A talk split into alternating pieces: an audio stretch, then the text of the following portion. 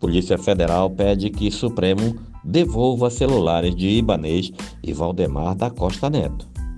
A Polícia Federal pediu na última quarta-feira que o Supremo Tribunal Federal entregue de volta os telefones celulares do governador afastado do Distrito Federal, Ibanês Rocha, e do presidente nacional do PL, Valdemar Costa Neto.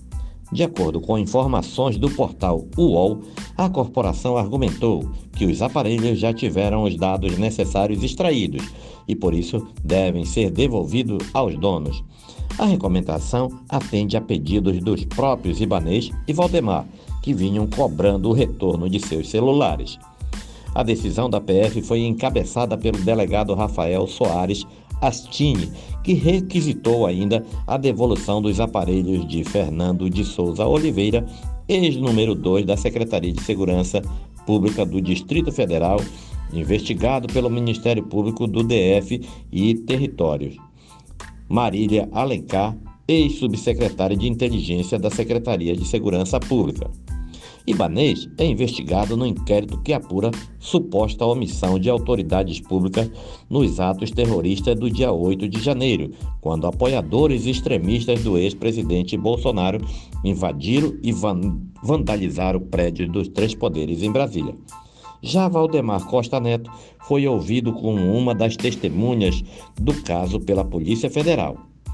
Atualmente, Ibanês está afastado temporariamente do governo do Distrito Federal, sendo substituído, ao menos até o fim de março, por Celina Leão, sua vice.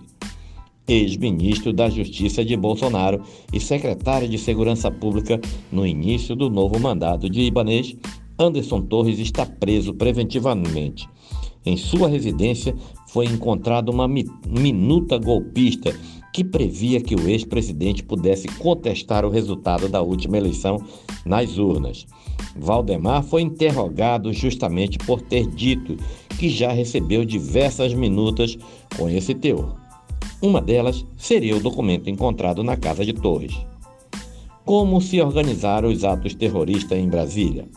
A linha do tempo interativo mostra como isso aconteceu obras de artes foram destruídas, itens roubados e o prejuízo ainda é calculado pelas autoridades.